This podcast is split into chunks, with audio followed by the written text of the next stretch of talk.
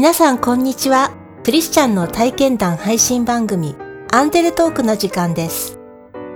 今日もこの番組を聞いていただけること嬉しく思います。この番組はいつだってあなたのために王のキリスト教会がお送りします。ゆうさんは公立高校の国語教諭です。クリスチャンであるゆうさんは就職するときミッション系の学校と公立の学校、どちらにしようかと考えましたが、先に採用が決まった公立高校へ行くことにしました。そのそもそもで考えた時に、えーと、やっぱり神奈川県というか公立のあの学校の方が、えー、いろんな多くの生徒たちと、えー、関わることができるかなっていうふうに考えたっていうところですね大学生の時に児童養護施設で勉強を教えるボランティアをやっていたんですけれどもやっぱりうんとそういう子たちとの関わりの中で本当にそういろんなあの幅の広い境遇の子たちと関わっていく方がいいんではないかなというふうに思ったんです。もしうんと、まあ、神様のその飯が、えー、ミッション系にあるのであればおそらく公立の学校に行ってそれから、えー、ミッション系の方に導かれるだろうしで、まあ、そのままだったらそのままでいいやっていうところで本当にどっちでもいいやどうにでもなるだろうっていう気持ちで祈りながら、まあ、行って今はとりあえず神奈川県の公立で働いているっていう感じです。はい、楽器演奏や作曲など音楽にも詳しいゆうさんは、軽音楽部の部活指導をしています。軽音楽部はバンドが10グループほどあり、大会やコンテストのスケジュール調整や様々な指導をします。時には厳しく指導しなければならないこともあるそうです。聞いてくれる相手に対して、まあ、感謝の気持ちを持たなきゃいけないよねとか関わってくれるスタッフさんに対してあの挨拶をしっかりしていこうねとかっていう生活指導もやりますしあとは、えっと、オリジナル曲を作るのがうちのえっと、部活は基本になるのでその作曲の指導とか、まあ、その演奏の技術の指導とかっていうところももちろんやっていますっていう感じですね。曲を頑張って作ってみんなの前で演奏してだけども審査員からは評価されないっていうようなことがあったりするんですねで部活の中でもこのバンドは選ばれたけどこのバンドは選ばれないとかで、えそれぐらいその選ばれるバンドになっていくためには、まあ、熱心にやっていかなければいけないですし、えーとまあ、練習不十分熱心じゃない子たちも中にはいるのでそれでいいよっていうふうにしてもいいですけど何やってんの？って言わなければ指導厳しい指導しなければいけない場面もあったりするのでなかなかこうそうですね、えー、信仰的にこれはいいのかなというか何て言うんですかね、えー、それはダメだよねっていうふうに言わなければいけない場面もあったりするので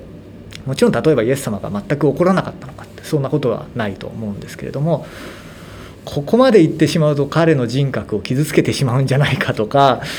でもそう言わないと勝負の世界では、まあ、勝っていかない勝てていかないというかですしせっかくオリジナル曲を作って彼らが伝えたいものもあるのにそれが届かないっていうのは彼らにとってかわいそうなことじゃないかって思って厳しく指導してるんですけどでも言い過ぎじゃないかなこれみたいな。あのそうですね葛藤が。あるっていう感じですね。生徒の心に細やかな配慮をするユウさんが教師になりたいと思ったきっかけは、ユウさんが中学生の時の出来事でした。中学生の時に、えーとまあ、不登校になっていたクラスメイトがいて別にそんなに仲が良かったわけではないんですけれども、えーずっとあの子来ないなっていうふうに思っていたんですで、えーと、卒業式の時に担任の先生から実はこういうことがあってねっていう、まあ、そのメンタル的にやられていてねっていうのがあってあなるほどそういうことだったんだっていうふうに、まあ、思ったっていうところですね。であの気づかないうちにそういう問題というかがあって気づかないうちにその子が苦しんでいてっていうのを最後の最後に知ったのでそういうことが、まあ、ないようにっていうのがそもそもですね。僕が教師になろうと思ったのが、えっと、心のケアをしていきたいなっていうふうに思ったからなんです。で最初スクールカウンセラーを志望していましてだけどスクールカウンセラーは、えーとまあ、大学の先生がおっしゃってたんですけども病院的なものであって日常的に関わってはいけない日常的に病院に行く人ってまあ基本的にはいないしいない方がいいよねだからカウンセラーは日常的に関わるものではないんだっていうのを、まあ、聞いてあ自分がやりたいこととは違うなって思って日常的に関われる教師を、まあ、志望したっていうところなんですね教師を志望していたユウさんにさらに影響を与えたのは大学の頃通い始めた教会の若い人たちの交流や学びでした。えーと、聖書を読んでそれについてどう思ったかっていうのを週1なんか週1ぐらいでその学び会みたいなのをやっていたんです。でやっぱりその一つの文章を読んでどう思ったどう思ったっていうその交わりがすごく良かったのがあって、まあ、それはその授業とかに少しは生きているんじゃないかなというふうに思います。えー、その信仰的なところっていうのが、えー、その青年たちとの関わりを通して育まれたのがすごく大きかったかなというふうに思います。学校では様々な問題が起こることもあります。保護者との関わり、学校を辞めてしまう生徒の問題など、ゆうさんはどのように捉えているでしょうか？親御さんとの関わりっていうところですけどもうんと一番大事にしているのは一緒にこの子を育てていこうっていう姿勢かなっていうふうに思っているんです。対立するような構図だと結局トラブルになってしまうんですけれどもともちろん親御さんは、まあ、あの生徒のことを子どものことを大事にって思っていろいろその意見を言ってくれるんだろうなっていうふうに思うんです。だから、えーと、一緒にじゃあこの子を良い方向に育てていくためにはどうすればいいでしょうねっていう姿勢があれば全部が全部ではないですけど、えー、まあクレームっていうふうに捉えるかそれとも一つの意見として捉えるかということでまたちょっと違ってくるんじゃないかなというふうに思いながら一応やってはいます。えーと、辞めてしまう子もまあいるわけですよね。ある意味で辞めるのが、えー、ダメなことじゃないんだよっていうのも言えるのは良いことなのかなっていうふうに思うんです。なんか学校という場にいられなかっただから自分はダメなんだっていうふうに思ってしまうとそれはあくまで一つの人生のその一つのステージでしかないので別のこのステージが合わないなじゃあ別のところがあるよっていうだけだと思うのでそういうことを伝えるのもまあ、役割なのかなそれこそ使命なのかなっていうふうに思っています。であとは伝わってるかどうかっていうのもそうですね なんですけどうんとこれはなんかこううんと自分を励ますつもりっていうのもあったりしますけどそれこそその教育全般っていうのがこう言いました。はいすぐ効果が出ます。っていうものでもないなっていうふうに思っているので、えそれこそその神様の計画のうちで例えば僕が今発した言葉が10年後にああそうだった。なんかこんなこと言ってたな。誰だったか名前忘れちゃったけどぐらいな感じであってもいいかなっていうふうに、はい、思っています。うん、だからそういうそうですね。っていうつもりでだからこうあ自分で 言うとあれですけどやっぱ若い頃というか教員になりたての頃に比べるとちょっと諦め癖みたいなのがついてきちゃったかなっていうふうに思ったりするんです。だけどいやそこは諦めるとこではなくって言えばどっかで実を結ぶかなっていうふうに思っていやいや自分もうちょい頑張れやっていうふうに思いながらや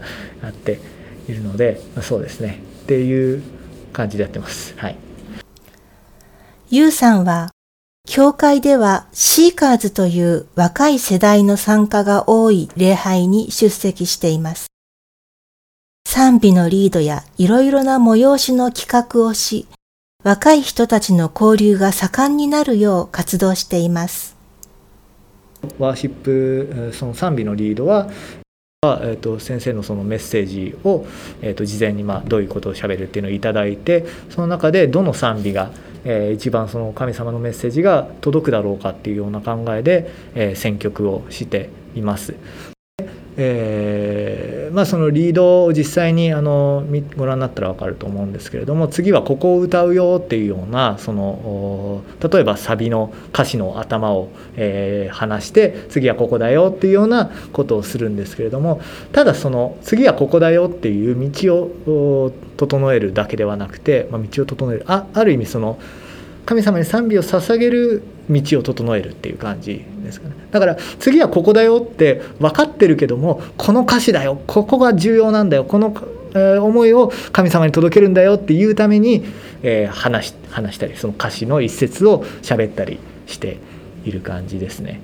だからまあはい。あの表にはその賛美の詩をリードするっていう感じ歌っているだけっていう感じですけども一応そういう思いでやっています。曲選びも大事ですね。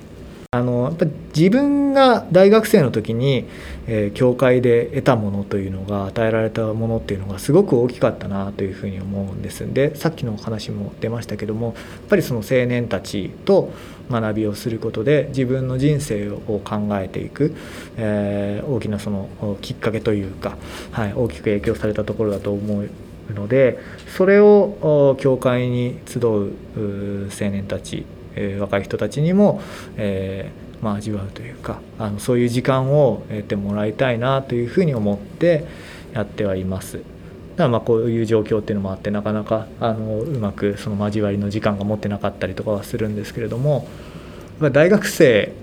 は特にあの時間がすごくあると思うのでその時間を神様に捧げるというか神様と一緒に過ごす時間にしてもらいたいなっていうふうに思って、えーまあ、いろんなことを一応やっているっていう感じですね。穏やかでとても明るい優さん。その明るさのもとは、優さんが大切にしている聖書の言葉にもあるようです。聖書の言葉。いつも喜んでいなさい。絶えず祈りなさい。すべてのことについて感謝しなさい。テサロニケ人への手紙第一、五章十六節。えっと、よく思っているのはいつも喜んでいなさい、絶えず祈りなさい、すべてのことについて感謝しなさいですね。で、時々あのやっぱり卒業する時に、えー生徒に伝えたりはしますあの卒業アルバムに先生なんか書いてっていう時に、まあ、僕が大事にしてることはこれだよっていう感じで書いたりはします。はい、その聖書の御言葉っていうところがあの一応、まあ、常に意識してますとかっていうのは自信持って言えないですけど大きいは大きいのかなっていうふうに思います。うん結局そのいつも喜んでいなさいはまあそうですけどとりあえず祈ってで祈った結果が正し正しいじゃない自分が求めたものとは違ったとしてもそれに感謝をするっていうところで、まあ、明るさなのかわからないですけど、まあ、祈ります。で例えば部活の話で言うと祈ったけれどもこの前なんかは全く審査員から評価をもらえずに大事にしているバンドが、まあ、本当にこう決勝で全然評価してもらえなかったんですけどでもそれもなんかこう与えられた結果なんだなっていうふうに思ってありがとうございますっていう風な思いがそうですね、えー、仕事ぶりって言っていいのか分かんないですけど、まあ、考え方にそのもちろん結びついてるのかなと思います。聖書に進められている言葉喜び祈り感謝は生きていく上で一番大切なことです。感謝は他の人との関係をより良くし喜びは自分にプラスの力を与えます。そして祈りはどんな場合にも感謝や喜びを生み出してくれます。あなたも聖書の神様に祈ってみませんか？王のキリスト教会は地域に開かれたプロテスタントの教会です。最寄り駅は小田急線相模大野駅、北口から徒歩5分です。毎週日曜日の礼拝にぜひお出かけください。詳しくは王のキリスト教会ホームページをご覧ください。いつだってあなたのために王のキリスト教会でした。